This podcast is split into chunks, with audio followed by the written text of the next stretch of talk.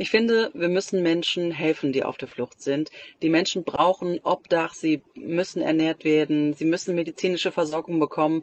Für uns sollte es eine Selbstverständlichkeit sein. Viel wichtiger ist, dass man die Ursachen in den Herkunftsländern bekämpft und den Leuten dort eine Perspektive gibt. Und da sehe ich ehrlich gesagt viel zu wenig Arbeit in diese Richtung. Das wird immer schön geredet, aber gemacht wird eigentlich nichts. Ich finde, das ist schon sehr natürlich. Jeder wollen gerne besser Leben haben, bessere Lebensqualität. Von mir aus sehr natürlich.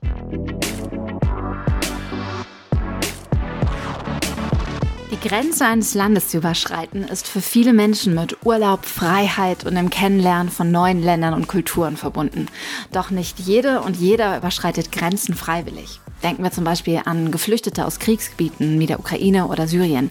Und es ist auch nicht für jeden Menschen gleich leicht. Weltweit gibt es riesige Unterschiede beim Recht auf Freizügigkeit. Woher die kommen und wie man Grenzübertritte gerechter machen könnte, darüber spreche ich in dieser Folge von Justice Baby mit meinen Gästinnen Dr. Dana Schmalz und der Rechtsanwältin Caroline Schäfer. Mein Name ist Katrin Schön. Ich begrüße euch aus dem Pop-up-Studio der Stiftung Forum Recht und sage Hallo aus Karlsruhe.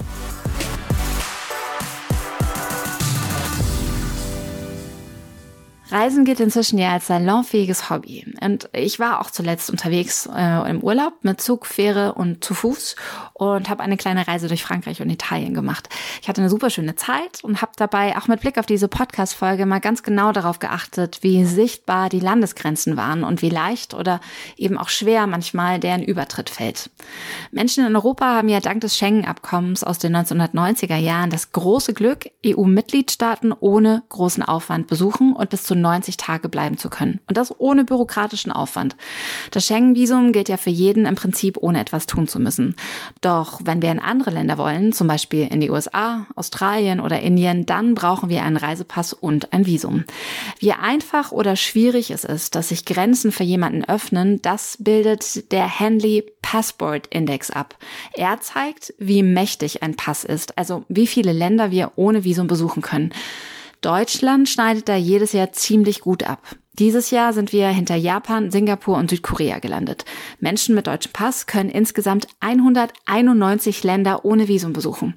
Aber wie gerecht ist das eigentlich? Vor allem gegenüber anderen Reisepässen und Menschen, die mit diesen Reisepässen unterwegs sind. Darüber spreche ich jetzt mit Dr. Dana Schmalz. Sie ist Juristin und forscht am Max-Planck-Institut für ausländisches öffentliches Recht und Völkerrecht in Heidelberg zu Flüchtlings- und Migrationsrecht.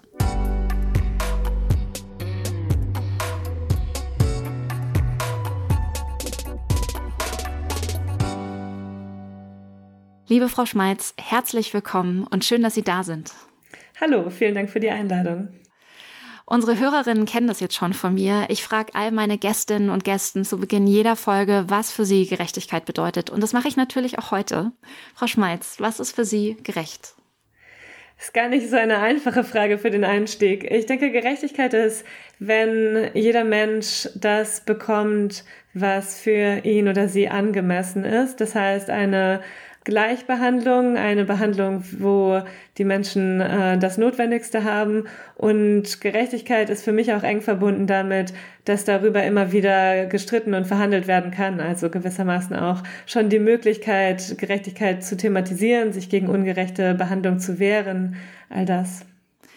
In der heutigen Folge geht es ja um Grenze und Gerechtigkeit. Und bei unserer Recherche bin ich zu Beginn ganz am Anfang erstmal auf den Henley Passport Index äh, gestoßen. Das ist so eine Art Ranking der mächtigsten Reisepässe, das von der Beratungsfirma Henley Partners in London erstellt wird. Da wird analysiert, wie frei sich BürgerInnen eines Landes ähm, dank ihres Reisepasses im Rest der Welt bewegen können. Der deutsche Pass, ich habe vorhin nochmal nachgeschaut, liegt aktuell auf Platz drei zusammen mit Spanien. Ich würde gern wissen, weil Sie ja Expertin für Asylrecht und Migrationsrecht sind, wie solche Unterschiede bei der Reisefreiheit überhaupt zustande kommen. Naja, Länder entscheiden selbstständig, für welche anderen Länder, andere Staaten sie welche Einreiseerfordernisse aufstellen. Also wann man ein Visum benötigt, um einzureisen, wann man vielleicht ein Visum schon für kurze Aufenthalte braucht oder nur für längere. Ähm, all diese Regelungen zu internationaler Freizügigkeit treffen Staaten erstmal selbstständig, beziehungsweise häufig dann auch bilateral, also zwischen zwei Staaten werden solche Vereinbarungen getroffen. Aber die Menschen mit den Pässen, die davon dann betroffen sind, die entscheiden da erstmal nicht mit. Das heißt, ob man jetzt äh, mit einem Pass in sehr viele Länder visumsfrei reisen kann oder wie hoch auch die Erfordernisse sind, um so ein Visum zu bekommen, das ist erstmal ganz aus der Hand derjenigen, die dann mit den Pässen reisen möchten. Und tatsächlich gibt es da je nachdem, wie auch die Prognosen sind, ob eine Person zum Beispiel dann Asyl beantragen möchten, werden die Freizügigkeitsregeln gestaltet. Also man könnte sagen, es ist ja eigentlich verrückt, gerade diejenigen, die am nötigsten haben, äh, reisen zu können, weil sie zum Beispiel ein Land fliehen, für die sind die Chancen, visumsfrei einreisen zu können, meistens am schlechtesten. Umgekehrt Staaten eben wie auch Deutschland, wo generell wenig Menschen fliehen, wo äh, das Wohlstandsniveau relativ hoch ist, haben tendenziell auch Pässe, wo äh, die mit weniger Visumserfordernissen äh, verbunden sind und größere internationale Freizügigkeit bieten. Kann man denn sagen, dass Staaten mit ähnlicher, mm, mit einem ähnlichen Re Werteverständnis, mit einer ähnlichen ähm, Wirtschaftsleistung eher schneller Visa Absprachen treffen als andere? Oder wie kommt es eigentlich, dass manche Länder eben ähm, nicht mit allen tolle Visa-Vereinbarungen treffen, sondern nur mit ausgewählten? Also wie kommt es eigentlich, dass manche Reisepresse mächtiger sind als, als andere? Es gibt verschiedene, es gibt ganz verschiedene Gründe, ähm, weshalb solche Visumsregelungen getroffen werden. Da gibt es Interessenabwägungen, gibt es äh, zum Beispiel die Gründe, dass man sagt, man möchte Tourismus aus gewissen Ländern und deswegen äh, gestattet man ganz bewusst visumsfreie Einreise. Das wird aber auch immer wieder verwendet, um mit, gemeinsam mit anderen Themen so Pakete zu schnüren, zu sagen, wir schließen jetzt irgendwie ein Handelsabkommen oder wir treffen jetzt Regelungen zu sonstiger Transitmigration und gleichzeitig geben wir irgendwie einen gewissen Bonus und sagen, es gibt jetzt visumsfreie Einreise aus diesen Ländern. Also die, das wird tatsächlich ähm, oft auch einfach aus Eigeninteresse von den Ländern gestaltet, also von den Einreiseländern, diejenigen, die Visumserfordernisse stellen oder eben nicht. Aber es ist immer wieder auch Gegenstand von so Verhandlungen zwischen Staaten, dass für die Bürger des jeweils anderen Staates dann gewisse Vorteile gewährt werden. Beim Thema Freizügigkeit denke ich als Europäerin natürlich immer als erstes an den Schengen-Raum und in die Möglichkeit, dass ich ohne Grenzkontrollen von Lissabon bis nach Bukarest fahren kann. Aber nicht nur das, dass ich da, wenn ich möchte, auch bleiben kann, dass ich mich da niederlassen kann und sogar arbeiten könnte. Wie genau ist die Mobilität in Europa denn geregelt? Ähm, wir brauchen unseren Reisepass ja nicht mehr, um Grenzen zu überschreiten innerhalb des Schengen-Raums. Und was hat mit, also was für Freiheiten und Pflichten sind auch mit dieser tollen Mobilität in Europa verbunden? Ja, tatsächlich geht das ja wirklich sehr weit jetzt, dass ähm, innerhalb der Europäischen Union, beziehungsweise Sie sagen des Schengen-Raums, die Freizügigkeit ganz weit geht. Also nicht nur man kann frei reisen, man wird nicht kontrolliert, es gibt keine Binnengrenzkontrollen, sondern man kann tatsächlich auch ganz viel an Rechten, die sonst die Staatsbürgerinnen haben, in den jeweiligen Staaten in Anspruch nehmen als Unionsbürgerinnen. Also es gibt eigentlich im Schengen-Raum die Grundregel Binnengrenzkontrollen sind abgeschafft. Das heißt nicht nur, man darf sich frei bewegen, sondern man wird auch nicht kontrolliert. Also es ist nicht, man darf, wenn man den äh, Pass oder die Identitätskarte vorweist, weiterreisen, sondern es gibt gar keine Kontrollen. Da gibt es Ausnahmen. Von Anfang an gibt es im, äh, in der Regelung die Vorschrift, dass äh, mal in Ausnahmefällen Staaten solche Binnengrenzkontrollen wieder einführen können.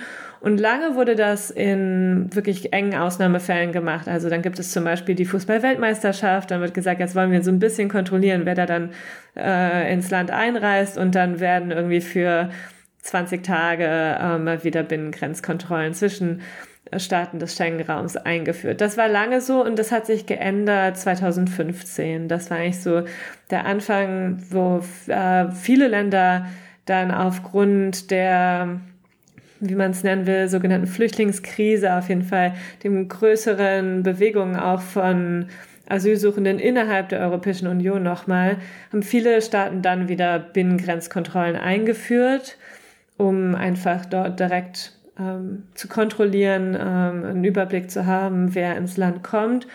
Und einige Staaten, das sind vor allen Dingen sechs, haben das jetzt ähm, bis heute nicht abgeschafft. Das heißt, es wird eigentlich, werden immer weiter an gewissen Grenzen doch Kontrollen durchgeführt. Für Deutschland ist das eben vor allen Dingen die Grenze zu Österreich. Da gab es inzwischen schon Verfahren vor dem Europäischen Gerichtshof, weil gesagt wurde, in der Regel steht doch eigentlich, es gibt keine Binnengrenzkontrollen und äh, ganz enge Ausnahmefällen, da gibt es eigentlich auch was, das heißt maximal mehrfach verlängert bis zu zwei Jahre, aber jetzt ist es schon bald acht Jahre her, dass wir immer wieder, also darüber wird gestritten. Und das ist auch etwas, wo trotz der letzten Entscheidung des Europäischen Gerichtshofs vom April vergangenen Jahres äh, einige Länder gesagt haben, wir machen das jetzt aber weiter. Und dann gibt es andere Sonderfälle wie jetzt Corona, wo das eben wieder eingeführt wird. Und ich glaube, wie so oft, wenn etwas äh, gut funktioniert und die Vorteile selbstverständlich geworden sind, äh, vergisst man auch, dass man das irgendwie auch bewahren muss. Und tatsächlich müssen wir uns fragen, was ist da eigentlich unser Verständnis? Wie sehr wollen wir die Ausnahme immer weiter ausdehnen? Oder ist nicht tatsächlich irgendwann wichtig, dann auch zu sagen, jetzt ähm, genau, halten wir uns wieder an die Regel, dass diese Kontrollen eigentlich abgeschafft sind? Sie haben jetzt gerade schon die Zuwanderung und das Übertreten von Grenzen des Schengen-Raums äh, von Nicht-EU-Bürgerinnen angesprochen. Und ähm, wenn wir jetzt nochmal so überlegen, die Mobilität über nationale Grenzen hinweg hat in den letzten acht Jahren irgendwie extrem zugenommen, vor allem auch durch gewaltsame Konflikte und Kriege. Aber Migration gab es an sich schon immer. Trotzdem haben sich ganz viele Menschen in den letzten Jahren aufgemacht, um in Europa Zuflucht zu suchen ähm, und sich hier auch ein neues Leben aufzubauen als Expertin für Migrations- und Asylrecht. Wie ist denn der rechtliche Rahmen für Flucht und Zuwanderung in Europa eigentlich gesteckt? Es gibt im Wesentlichen zwei Regime, ähm, also zwei Rechtsquellen, die europaweit das Ganze regeln. Das eine ist eben das Unionsrecht, das andere ist das internationale Recht und besonders die Europäische Menschenrechtskonvention. Also man kann sagen, internationales Recht ist auch die Genfer Flüchtlingskonvention mit so einem ganz grundlegenden Prinzip des Non-Refoulement, also keine Zurückweisung von Flüchtlingen. Aber dass die Genfer Flüchtlingskonvention ist erstmal so der, der Oberbegriff, der, die Überschrift und es gibt kein Gericht, die sie durchsetzt und auch ist die Regel sehr allgemein. Das heißt, das, was in, in der Praxis relevant ist, ist vor allen Dingen die Europäische Menschenrechtskonvention, die ein bisschen genauer regelt, was dürfen Staaten oder wozu sind Staaten gegenüber Individuen verpflichtet. Und es gibt eben den Europäischen Gerichtshof für Menschenrechte und der hört einzelne Beschwerden und verurteilt dann auch mal Staaten und sagt, das, was ihr dort an Zurückweisungen vorgenommen habt, das war widerrechtlich, war eine Konventionsverletzung. Also das ist die eine wesentliche Quelle, wo auch was passiert. Und der andere Teil ist eben das Recht der Europäischen Union, weil in der Europäischen Union oder im Schengen-Raum die Grenzkontrollen abgeschafft sind, war dann auch klar, man braucht gemeinsame Regeln für Asyl. Man kann nicht einerseits, einerseits Freizügigkeit haben, aber dann für Schutzsuchende irgendwie nationale Regeln. Man braucht irgendwie einen Rahmen, der das gemeinsam erstmal bestimmt. Und da hat sich dann ab schon 85, aber vor allen Dingen in den letzten 20 Jahren sehr viel entwickelt, was bedeutet, es gibt eine Zuständigkeitsregelung, welches Land eigentlich der Europäischen Union einen Asylantrag prüfen muss. Und es gibt viele Vorschriften, die die Rechte von Schutzsuchenden festlegen, also den Zugang zu einem Asylverfahren, die Unterbringung, diese Details. Und die Staaten haben, die Mitgliedstaaten haben dann immer noch Spielraum, das auszugestalten. Und die Praxis sieht auch sehr anders aus in den Mitgliedstaaten. Aber es gibt eben diese gemeinsamen Vorgaben, was eigentlich die Mindeststandards sein sollen. Auf welche Rechte können sich Menschen auf der Flucht denn in der EU tatsächlich berufen? Die Liste ist lang, aber um mit dem Wichtigsten anzufangen, ist es erstmal der Zugang zu einem Asylverfahren. Und das ist auch das, wo das Recht der Europäischen Union noch deutlich weitergeht oder zumindest deutlich klarer ist als alles, was wir sonst im internationalen Recht haben. Das nämlich die Asylverfahrensrichtlinie ganz klar sagt, wenn jemand schon auf dem Territorium eines Mitgliedstaats ist oder an der Grenze, einschließlich in den Gewässern, dann ähm, ist, sobald irgendwie die ähm, Anhaltspunkte bestehen, dass die Person Asyl beantragen möchte, ist es notwendig, diesen Zugang zu schaffen, also ihr die, das Recht zu gewähren, einen formalen Asylantrag zu stellen, den Aufenthalt auf dem Territorium zu gewähren, solange ähm, dieser Asylantrag bearbeitet wird, in dieser Zeit dann Unterbringung und so weiter. Aber vor allen Dingen dieser erste Zugang ist etwas, worüber ganz viel immer gestritten wird. Wie sieht die Praxis zu dieser Theorie aus? Und wer entscheidet eigentlich, was ein legitimer Grund für Flucht und Asyl ist? Also wer entscheidet, auch das ist in der EU durch die Qualifikationsrichtlinie näher geregelt. Das heißt, neben den Vorgaben aus der Genfer Flüchtlingskonvention, wer ein Flüchtling ist, gibt es dort auch noch subsidiär Schutzberechtigte. Es ist definiert. Also das betrifft besonders Menschen, die unterschiedslose Gewalt, zum Beispiel Kriegen fliehen, ähm, das heißt, zu dieser Frage, wer ist eigentlich, wer hat eigentlich einen Schutzanspruch, gibt es sehr detaillierte Vorgaben und dann natürlich Rechtsprechung und das entwickelt sich weiter. Die Frage nach der Praxis ist komplizierter. Man, zum einen sollte man sagen, dass man konzentriert sich auf die Fälle, wo es nicht klappt. Es, man sollte also auch sagen, es funktioniert an ganz vielen Stellen auch sehr gut. Und das ist ja eigentlich die Erwartung, dass äh, das Recht, so wie es ähm, vorgegeben ist, dann auch überwiegend durchgesetzt wird. Aber es gibt eben auch zunehmend nicht nur einzelne Rechtsverletzungen, sondern so ein systematisches Abweichen von den Standards, die das Unionsrecht eigentlich vorsieht. Es gibt an ganz vielen Stellen in der Europäischen Union ähm, widerrechtliche Pushbacks, also genau nicht Zugang zu einem Asylverfahren, sondern Menschen kommen ins Land oder an die Grenze und werden zurückgeschoben, ohne dass irgendwie ihre Umstände genauer betrachtet werden, häufig noch mit großer Gewalt. Das passiert in Griechenland, das passiert in Bulgarien, das passiert in Kroatien, in Polen. Also wir haben in vielen Stellen dokumentiert, auch durch Rechtsprechung schon ähm, behandelt, diese Fälle von Zurückweisungen. Das ist ein klarer Bruch.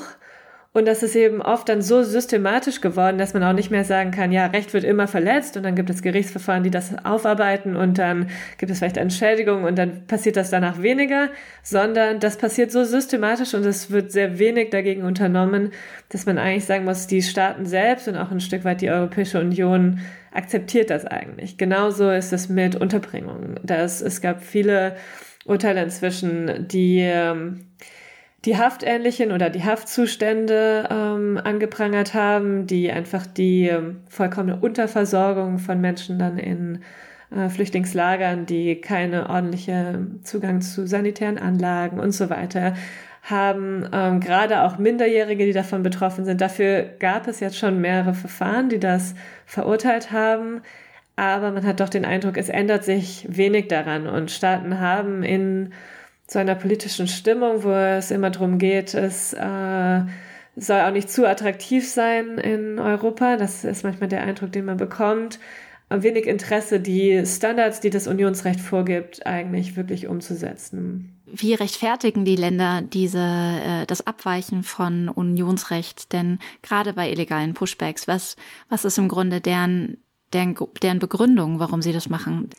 Also es gibt so ein bisschen zwei Schienen. Das eine ist, dass ganz viel abgestritten wird. Und oft passiert das also, das in Kroatien passiert, wenn das auch in Griechenland passiert, dann ist das oft so, dass das zwar mh, dass Recherchen auch nachgewiesen haben, dass es eigentlich eng verbunden ist, auch mit staatlichen Strukturen, dass es aber jetzt nicht durch offizielle Grenzbeamte passiert, sondern durch irgendwie äh, maskierte Schlägertrupps, die dann kommen und ähm, Flüchtlinge oder Schutzsuchenden, die eben auf den Booten ankommen, alles äh, persön alle persönlichen Gegenstände abnehmen, sie wieder irgendwie auf äh, Boote zurücksetzen und so. Also diese Fälle sind häufig ähm, zwar dann irgendwie auch nachweisbar verbunden oder man könnte sagen, das ist eigentlich unmöglich, dass der Staat das nicht unterbinden kann, wenn er möchte aber es wird eigentlich abgestritten und es bleibt so ein bisschen ähm, in der Grauzone. Das ist die eine Schiene. Dann gibt es aber auch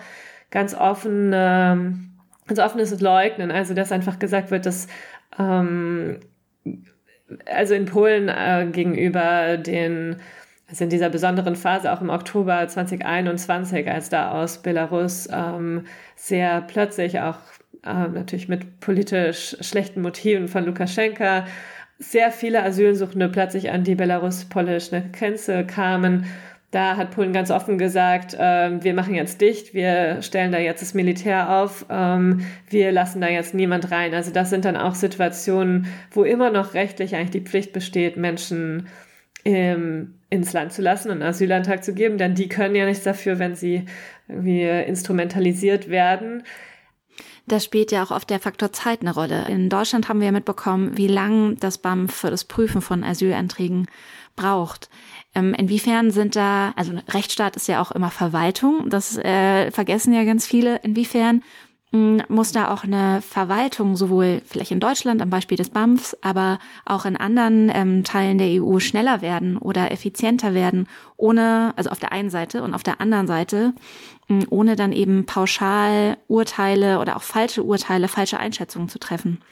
Klar, also ein, ein zügiges Verfahren ist völlig im Interesse auch derjenigen, die Schutz suchen. Also dass einfach relativ schnell geklärt wird, gibt es ein Recht zu bleiben oder nicht. Also das zum Beispiel jetzt neu vorgeschlagen in den Reformvorschlägen, die wahrscheinlich so nicht umgesetzt werden, aber im Moment verhandelt so die Screening-Verordnung, ne? Screening im Sinn, man schaut erstmal grob und sortiert schon mal vor und die, die überhaupt äh, eine bessere Aussicht haben, die werden dann genauer betrachtet und ansonsten im Zweifel nicht so genau. Also diese Ideen gibt es einerseits immer wieder, wo man es noch schneller machen möchte. Andererseits wird eigentlich das, was das reguläre Verfahren sein sollte, müsste nicht sehr lange dauern, wenn die ähm, Verwaltungen gut ausgestattet werden und einfach genügend EntscheiderInnen ähm, zur Verfügung ständen und das durchführen würden. Ein Riesenzeitfaktor ist auch noch auf das Dublin-Verfahren. Überall, wo sie ankommen, wird geprüft, welcher Staat ist eigentlich zuständig. Und sehr viele Fälle sind jetzt, dass Menschen nicht in dem ersten Staat, wo sie in die EU gekommen sind, bleiben, sondern weiterreisen. Und dann ist oft die Frage, ist jetzt beispielsweise jemand ist über Griechenland gekommen, kommt in Deutschland an, ist Deutschland überhaupt zuständig? Dann wird im Zweifel geprüft, kann man im Moment nach Griechenland zurückweisen oder ist das, sind die Umstände zu schlecht? Dann wird vielleicht gesagt, man kann, dann muss man aber mit Griechenland klären, nehmen die die Person auch zurück. Und oft vergehen schon mit diesem Verfahren, also quasi dem Vorverfahren, bevor das eigentliche Asylverfahren beginnt, viele Monate, wenn nicht länger. Das heißt, ja, auch dort ist Zeit ein Riesenfaktor und das ist ein großes Problem und es ist eigentlich eine Belastung für, wenn man so will, beide Seiten, also für die Schutzsuchenden, aber natürlich auch für die nationalen Systeme, wo man sagen kann, je schneller eine Person dann auch weiß, äh, sie oder er kann bleiben, kann sie die Sprache lernen, kann sie irgendwie auch äh, ihre eigenen Strukturen bilden, vielleicht auch eine eigene Unterkunft, vielleicht dann auch Zugang zum Arbeitsmarkt bekommen und wirklich sich selbst versorgen. Je länger man Menschen in dieser Abhängigkeit und auch dieser Vorläufigkeit hält, dass sie eigentlich nicht wissen, sollen wir jetzt Griechisch oder Deutsch lernen, sollen wir jetzt hier unsere Kinder hier zur Schule schicken, wenn es überhaupt die Möglichkeit gibt und so weiter desto länger ist ja eigentlich auch eine staatliche Verantwortung, Versorgungsverantwortung und so weiter gegeben. Also ja, das ist ein großer Mangel im Moment. Wenn man über Grenzen und Gerechtigkeit nachdenkt, muss man ja fairerweise auch immer beide Seiten einer Grenze im Blick behalten, also die Außenseite und auch die Binnenseite. Und ein souveräner Staat hat ja auch erstmal das Recht, selbst zu bestimmen, wer sich innerhalb der eigenen Landesgrenzen aufhält. Wir hatten es am Anfang schon bei der Frage, was, was regeln eigentlich Pässe und äh, Visaverfahren. Innerhalb der EU sind diese Grenzen unsichtbar geworden und sollen es ja auch erstmal bleiben.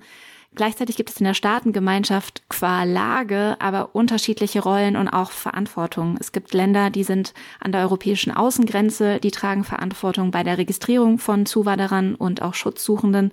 Da müssten diese Asylverfahren ja eigentlich irgendwie auch durchgeführt werden.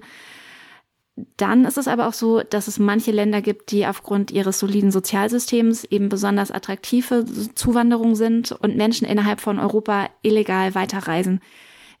Beide Szenarien sorgen regelmäßig für Konflikte und auch Animositäten.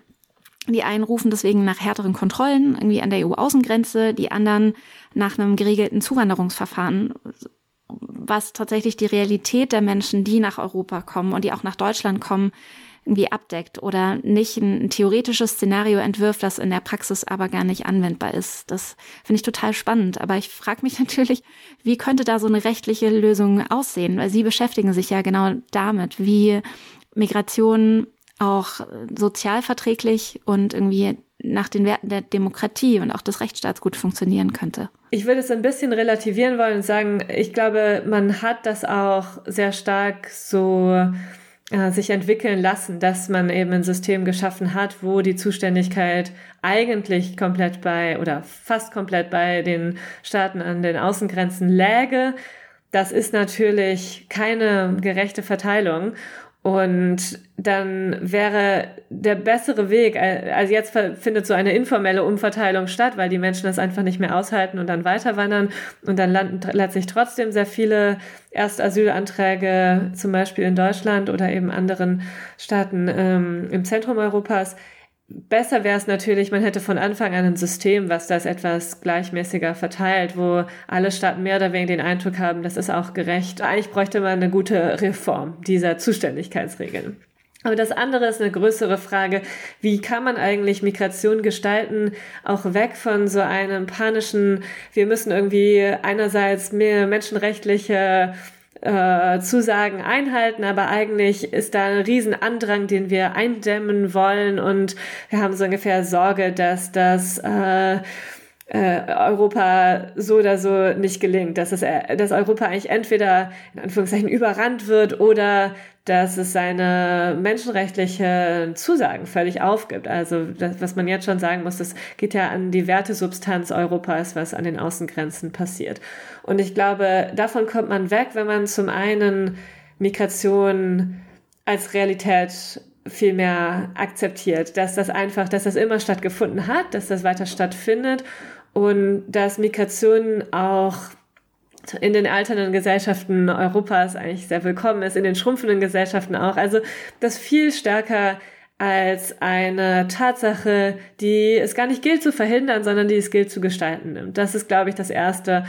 Und dazu gehört ähm, so die ganzen ja wirklich auch entschieden, sich so den Ressentiments entgegenzustellen und erstmal die Debatte ein bisschen wegzuholen von so den Fragen, wie verändert sich Europa kulturell und wie sehen die Gesellschaften dann anders aus? Und hin wirklich zu der Frage, wie, wie kann man ähm, Zuwanderung auch so gestalten, dass diejenigen, die kommen, auch am besten ankommen können, sich einbringen können, die Orte finden, wo sie irgendwie auch am besten dann gedeihen. Und ich glaube, das ist am Ende auch wieder etwas, wenn man das schafft zu gestalten, nützt man beiden, denjenigen, die ankommen und den Gesellschaften, in denen sie ankommen. Dazu gehört, dass man großzügige Regeln für eben Einreise, die nicht über das Mittelmeer oder über sonstige wirklich ähm, harte, ähm, entwürdigende Wege führt, schafft. Also wenn man Menschen ermöglicht, statt dass sie 30.000 Euro für einen Schlepper bezahlen, weil es einfach der einzige Weg nach Europa ist, wenn man ihnen stattdessen die Möglichkeit gibt, ähm, einen Visumsantrag zu stellen und diese 30.000 Euro zu nutzen, um sich dann auch etwas aufzubauen, dann ist das für alle Seiten besser. Und ich glaube, das ist nicht, das wird nicht irgendwie dann die äh, Migration, die auch ganz regulär an den Grenzen ankommt, völlig ähm, beenden. Natürlich nicht, aber das wäre ein erster wichtiger Schritt, glaube ich, diese regulären Wege, ähm, wo eben Menschen ein Visum beantragen können und das Flugzeug nehmen können oder eben sonst regulär einreisen, äh, dass man die ausweitet. Ich glaube, diese Art von ähm, positiver Gestaltung statt Abwehrhaltung kann ganz viel verändern. Und dann geht es auch nicht ohne gewisses Aushandeln und auch Konflikte. Also wir leben in einer sehr, sehr ungleichen Welt. Äh, die Orte, an die Menschen fliehen, wie Europa, sind einfach auch ähm, Orte von Sicherheit und Wohlstand. Die Ursachen, dass andere Regionen oder andere Länder ähm, nicht diese Sicherheit, nicht diesen Wohlstand haben, sind auch vielfältig. Dann kann man auch über historische Verantwortung alles Mögliche reden. Aber ganz davon unabhängig, glaube ich, muss man einfach anerkennen, dass über Migration auch so eine Form von Ausgleich stattfindet. Menschen suchen Zuflucht im Sinne von Sicherheit, aber natürlich auch im Sinne von Chancen, ähm, wenn die Länder einfach aus verschiedenen Gründen ähm, sehr schlechte Bedingungen äh, zum Arbeiten, zum Aufwachsen, zum, äh, zur Ausbildung haben. Und ja, also ich glaube, Migration ist auch ein großer Ausgleichsfaktor, der eigentlich für mehr Gerechtigkeit global sorgen kann. Das ist ein tolles Schlusswort. Vielen Dank, Dana Schmeiz, für den Einblick ins Migrationsrecht und danke für Ihre Zeit. Vielen Dank für das Gespräch.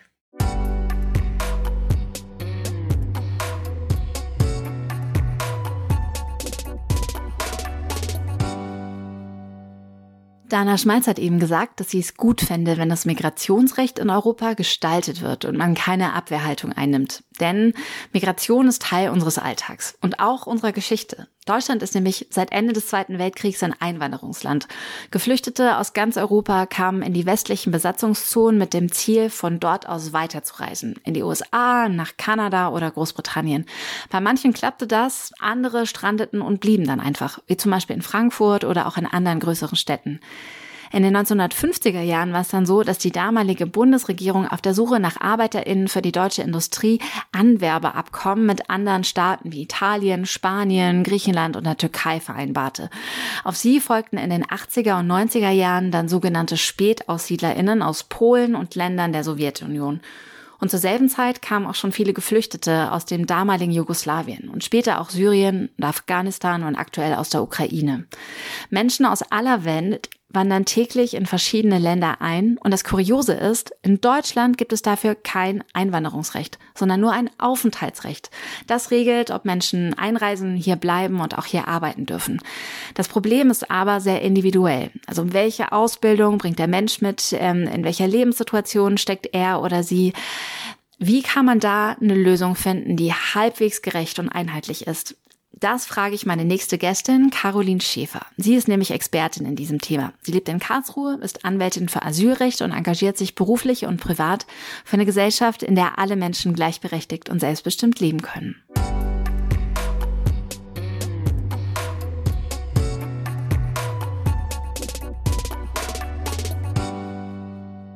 Herzlich willkommen, Caroline. Schön, dass du da bist. Hallo.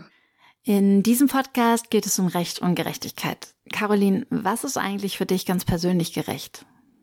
Also gerecht ähm, ist für mich eigentlich, hast du schon in der Beschreibung, glaube ich, ganz gut gesagt, ähm, dass ich, dass es für mich wichtig ist, dass äh, Menschen äh, selbstbestimmt und gleichberechtigt leben können und das ist für mich auch Gerechtigkeit, dass äh, Menschen einfach die Möglichkeit haben, ähm, sich etwas aufzubauen, zu leben ähm, und das gleich gleich für alle gilt. Wir sprechen ja heute über Grenze und Gerechtigkeit. Und wenn wir über geografische Grenzen und das Übertreten von Grenzen sprechen, dann müssen wir dabei ja eigentlich immer über drei verschiedene, ich nenne das jetzt mal Phänomene sprechen, über den Grenzübertritt ähm, im Zuge von, also wenn ich eine Staatsbürgerschaft habe und ich betrete eine Grenze mit einem Reisepass, aber es gibt ja auch Grenzübertritte, die ähm, mit dem Asylrecht zusammenhängen und auch mit dem Ausländerrecht. In allen drei Fällen geht es um die gleiche Sache. Man überschreitet eine Grenze, aber je nachdem, in was für einem Kontext man das tut, hat es sehr unterschiedliche Konsequenzen. Kannst du uns erklären, was die rechtlichen Unterschiede sind und warum gibt es diese Unterschiede überhaupt? Ähm, ja, also Genau, es gibt die Unterschiede, dass äh, Menschen zum Beispiel nach Deutschland kommen, ähm, illegal ähm, über die Grenze, ähm, um hier Schutz zu finden. Ähm, und das sind dann die Menschen, die in Deutschland ankommen und einen Asylantrag stellen. Genau, also es ist zunächst illegal, wenn sie dann den Asylantrag stellen, dann ist das jetzt nichts, was dann irgendwie strafrechtlich verfolgt wird normalerweise. Ähm, und das ist so ein Weg, den es gibt, ähm, den, den die Menschen machen, um dann, um dann hier den Asylantrag zu stellen und ähm, ähm, genau hier versuchen, ähm, Schutz zu finden. Ähm, dann gibt es die Möglichkeit, äh, dass die Menschen einfach kommen, ähm, zum Beispiel EU-Staatsbürger, sage ich mal, die jetzt gar nicht irgendwie ein Visum brauchen, sondern mit ihrem, also einfach mit der Staatsbürgerschaft schon nach Deutschland kommen können, um sich hier aufzuhalten, zum Beispiel ähm, als Besucher. Ähm, es gibt Menschen, die kommen nach Deutschland, auch EU-Staatsbürger, die ähm, arbeiten möchten in Deutschland, die brauchen dann auch kein Visum, müssen sich hier aber anmelden und natürlich auch ähm, Nachweise vorbringen, dass sie arbeiten, ähm, was sie in Deutschland dann machen. Dann gibt es die Menschen, die mit einem Visum kommen. Ähm, da gibt es auch verschiedene Zwecke. Da gibt es den Zweck für die Arbeit. Ähm, das muss natürlich auch vorher beantragt werden. Gibt es auch verschiedene äh, Möglichkeiten. Und dann gibt es auch Leute, die mit einem Visum nach Deutschland kommen als Besucher, ähm, die halt dann aber ein Besuchsvisum beantragen müssen, ähm, was jetzt für EU-Staatsbürger zum Beispiel nicht der Fall ist. Ich habe vorhin mit Dana Schmalz darüber gesprochen, dass man mit manchen Reisepässen leichter in viele Länder kommt als mit anderen. Der deutsche Pass schneidet dieses Jahr ganz besonders gut ab und öffnet ziemlich viele Türen. Wie bekommt man eigentlich einen deutschen Pass? Wir haben in Deutschland nicht ähm, das ähm, Recht, äh, das Recht des Bodens, also das Territorialprinzip, ähm, sondern Abstammungsprinzip. Ähm, und das bedeutet, dass wenn ein Elternteil die deutsche Staatsbürgerschaft hat, dann bekommt das Kind die deutsche Staatsbürgerschaft. Und es gibt eine Ausnahme, das ist, wenn ein Elternteil eine unbefristete Aufenthaltserlaubnis hat und seit acht Jahren in Deutschland lebt, dann bekommt das Kind durch die Geburt die deutsche Staatsbürgerschaft.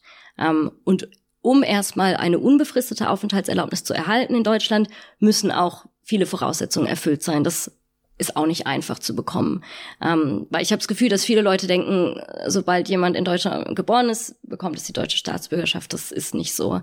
Ähm, und dann gibt es die Möglichkeit, noch eingebürgert zu werden. Das sind auch verschiedene Voraussetzungen, die da erfüllt werden müssen.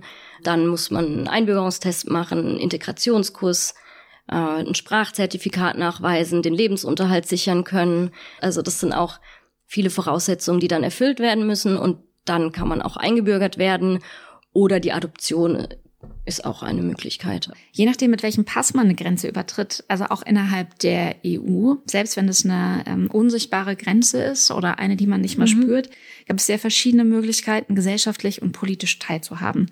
Was sind die wichtigsten Dinge oder Alltagsfragen, die in Deutschland dann das sogenannte Ausländerrecht regelt? Das ähm, Ausländerrecht ist quasi ein anderer Begriff für das Aufenthaltsrecht und das regelt ja eigentlich die, die, den, den Aufenthalt der ähm, Menschen, der Ausländerinnen in Deutschland. Ähm, und es sind verschiedene Rechte und Pflichten eigentlich, die in dem Aufenthaltsgesetz geregelt sind. Ähm, das fängt einmal damit an, einfach was für Aufenthaltsmöglichkeiten es gibt, also was für Aufenthaltserlaubnisse überhaupt ähm, beantragt werden können, also je nachdem, was für ein Aufenthaltszweck ähm, vorliegt. Und dann aber auch die Pflichten, die so ein bisschen damit zusammenhängen, also welche Voraussetzungen erfüllt werden müssen, um eine Aufenthaltserlaubnis zu bekommen. Welche Rolle spielt denn ein Pass oder, oder ein Identitätsnachweis bei einem Asylverfahren? Grundsätzlich ist es so, während dem Asylverfahren ähm, muss man keinen Pass oder irgendetwas vorlegen, weil man ja eigentlich quasi geflüchtet ist und in Deutschland Schutz sucht und dann muss man sich da nicht irgendwie darum bemühen, sich an sein Herkunftsland zu wenden oder an die Botschaft von seinem Herkunftsland, weil das ja einfach gerade nicht möglich ist. Ähm, und dann ist aber je nachdem, wie das Asylverfahren ausgeht, spielt es dann schon eine Rolle, ob die Person ein, dass die Person ein Dokument vorlegen muss. Ähm, und das nochmal in verschiedenen Bereichen. Also zum Beispiel, wenn ein Asylantrag abgelehnt wird, dann bekommt die Person eine Duldung. Ähm, und mit einer Duldung gibt es die Möglichkeit, auch weiterhin zu arbeiten. Die müssen irgendwann auch Identitätspapiere vorlegen.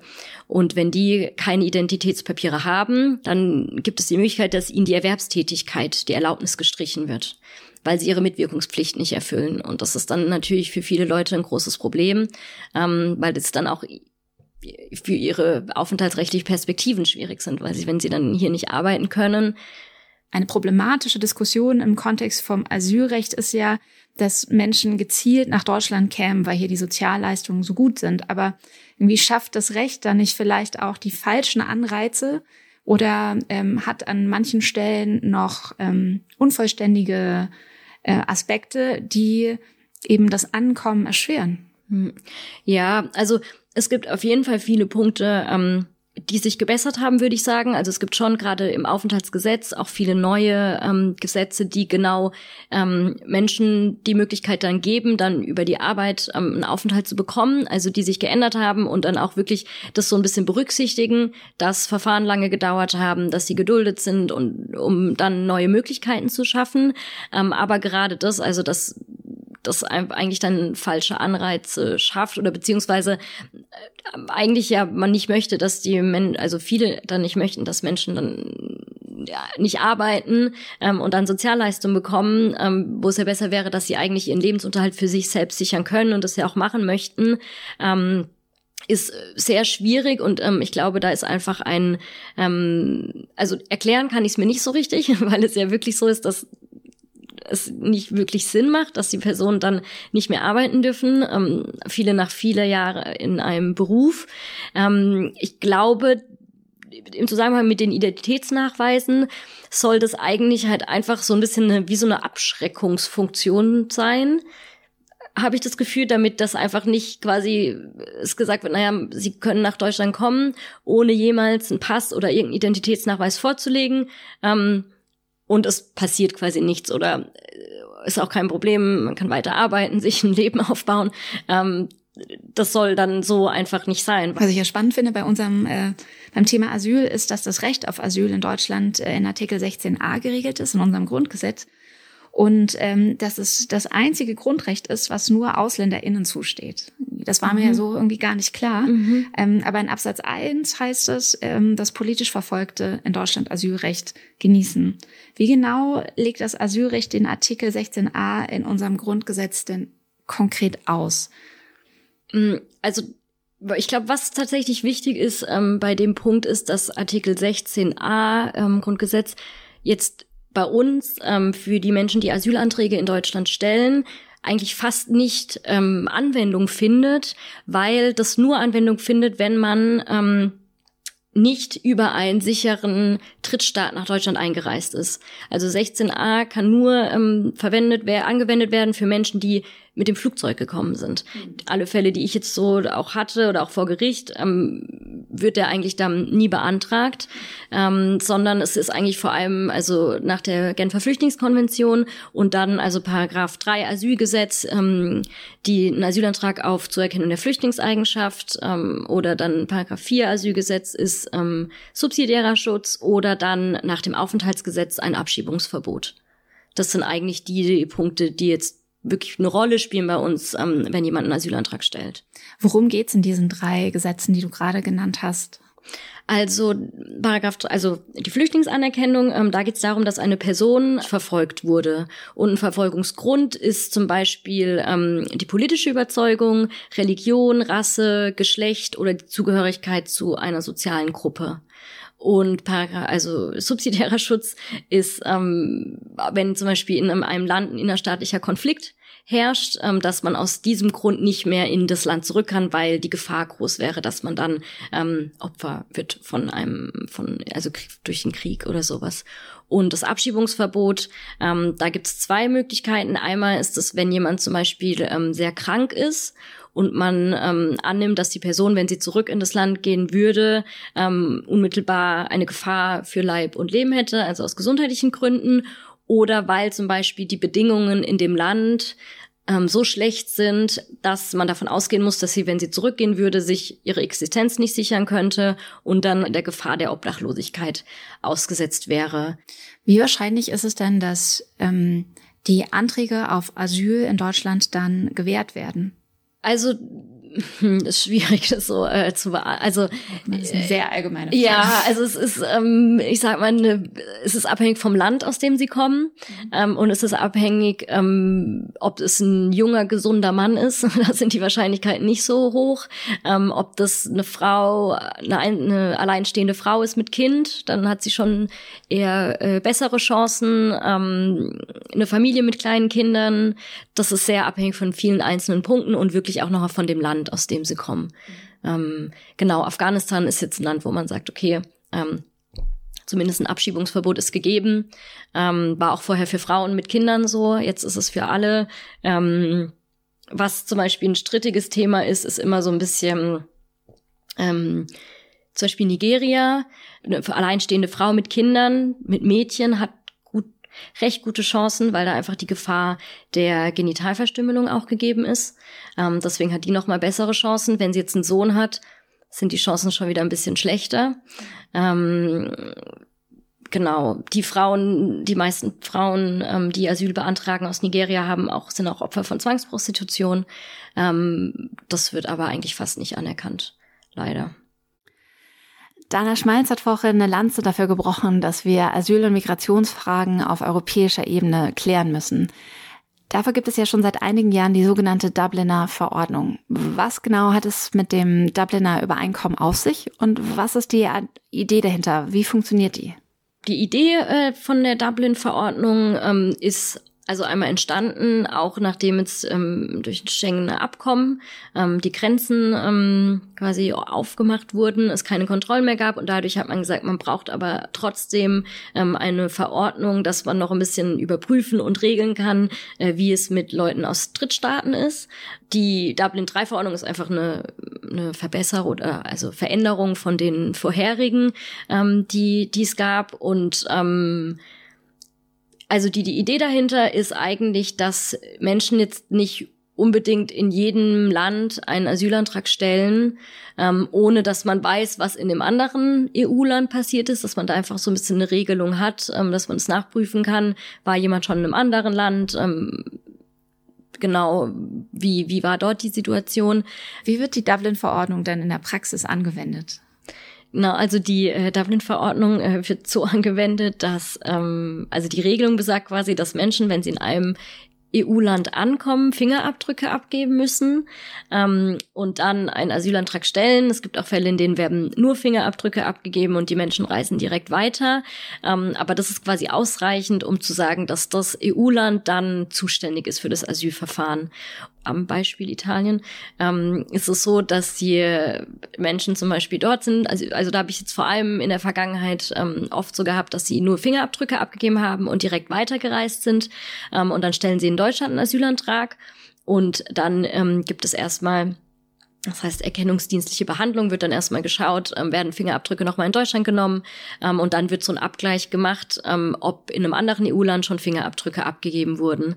Und wenn dann festgestellt wird, ähm, dass das der Fall ist, äh, dann wird quasi ein Aufnahmegesuch an dieses EU-Land ähm, vom Bundesamt für Migration und Flüchtlinge gemacht und dann wird, äh, wird quasi gewartet, zwei Monate sind es, ähm, ob dieses Land, das andere EU, ob Italien reagiert. Ähm, und wenn die quasi nicht reagieren, dann kann, geht die, die Zuständigkeit automatisch über, weil es eigentlich schon reicht, dass sie durch den Abgleich sehen, dass Fingerabdrücke woanders abgegeben wurden. Und dann bedeutet es, dass die Person nach Italien muss. Ähm, der Asylantrag in Deutschland wird dann als unzulässig abgelehnt und dann muss die, wird die Person normalerweise abgeschoben in das andere EU-Land. Schauen wir doch nochmal zurück nach Deutschland und sehen uns hier die Lebenssituation der Menschen an, die schon angekommen sind. Laut einer Statistik des Statistischen Bundesamts suchen seit 2015 vor allem Syrerinnen und Syrer Schutz in Deutschland. Die Situation damals war ja echt total drastisch. Ich erinnere mich noch daran, ähm, es gab Notunterkünfte in Turnhallen, es gab super strikte Aufenthaltsauflagen und auch Arbeitsverbote. Der russische Angriffskrieg auf die Ukraine hat jetzt eine neue Fluchtbewegung von UkrainerInnen ausgelöst, die scheinbar andere Rechte genießen als die syrischen Geflüchteten vor circa acht Jahren. Wie kommt es zu dieser Ungleichbehandlung und was hat sich rechtlich dabei verändert? Ich denke, also so ein bisschen gibt es da so zwei Antworten ähm, dazu, weil einerseits sage ich mir, naja, man hat einfach aus der Situation von 2015 gelernt Damals war das einfach neu und man wusste nicht, wie man damit umgeht und hat einfach dann ähm, den Menschen, äh, also wusste einfach nicht, hat natürlich auch viel geschafft ähm, und viele Turnhallen oder ähm, ähm, Räume zur Verfügung gestellt, wo die Menschen schlafen konnten, ähm, hat aber vielleicht einfach jetzt nochmal durch diese Erfahrung gelernt, nochmal auch mit ähm, in, in den Behörden, was eingerichtet wurde, einfach nochmal, wie man das, wie man das besser umsetzen kann.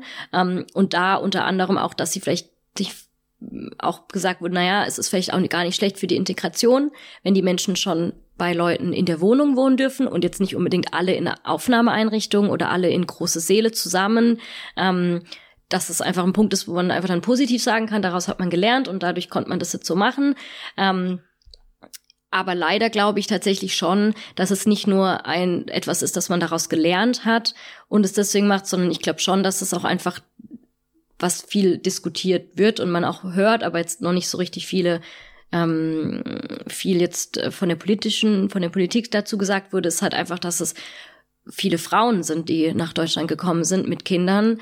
Ähm, es sind viele, die, sage ich mal, vom Äußeren vielleicht mehr akzeptiert werden, ähm, von hier auch, von vielen in der Bevölkerung und ähm, auch noch mal was so die westlichen Werte angeht, dass da vielleicht viele das Gefühl haben, das wird einfacher mit der Integration und deswegen ist diesen Unterschied auch, dieser Unterschied leider auch gemacht wird.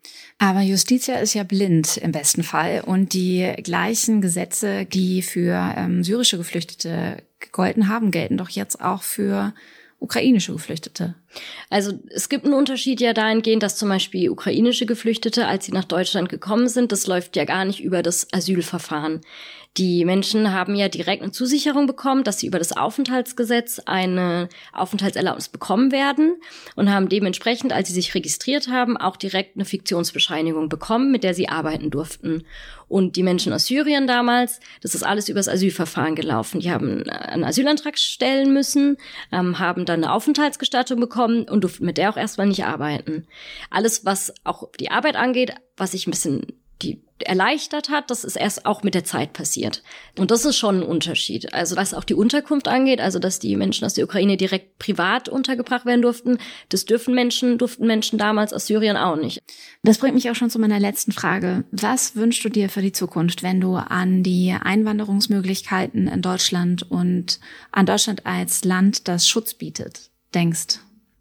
Ähm, also ich wünsche mir eigentlich, dass da einfach auch wirklich eine Gleichbehandlung für alle äh, besteht, dass alle die gleichen Rechte haben, dass so ein bisschen die, die Visa-Verfahren, dass das ein bisschen erleichtert wird oder zumindest ähm, die, die, der, die bürokratische Seite, dass man das irgendwie schafft, äh, die Verfahren ein bisschen zu verkürzen ähm, oder auch wirklich es ein bisschen transparenter zu machen. Ähm, und das erhoffe ich mir für die Leute und die Menschen hier einfach, die ähm, Schutz suchen, ähm, dass man da einfach wirklich ähm, vielleicht es wieder schafft, mehr auf den Einzelfall einzugehen ähm, und wirklich nochmal so auf die einzelne Person und was ihr passiert ist und was dazu geführt hat, dass sie nach Deutschland gekommen ist. Vielen Dank, Caroline Schäfer, für das Gespräch und den Einblick und Durchblick zum Thema Staatsbürgerschaft, Grenzüberschreitung, Asyl und Aufenthaltsrecht.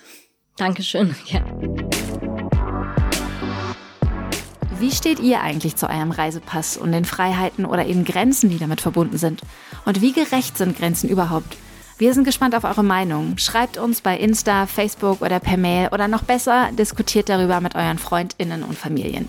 Wenn es euch gefallen hat, dann hinterlasst gerne eine Bewertung oder ein Herz und abonniert unseren Podcast, damit ihr auch in Zukunft keine Folge mehr verpasst.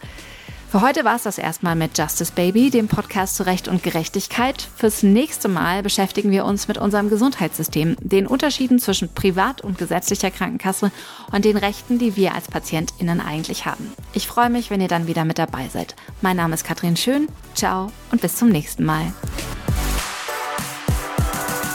Justice Baby ist ein Podcast der Stiftung Forum Recht. Redaktion Andrea Wojtkowiak, Vanessa Mittmann und ich, Katrin Schön. Juristische Beratung Carolina Hanisch und Franz Grete. Produktion Stefan Wiesner und Anna Kunstmann von L'Agence. Geburtshelferin für diesen Podcast Sue Holder.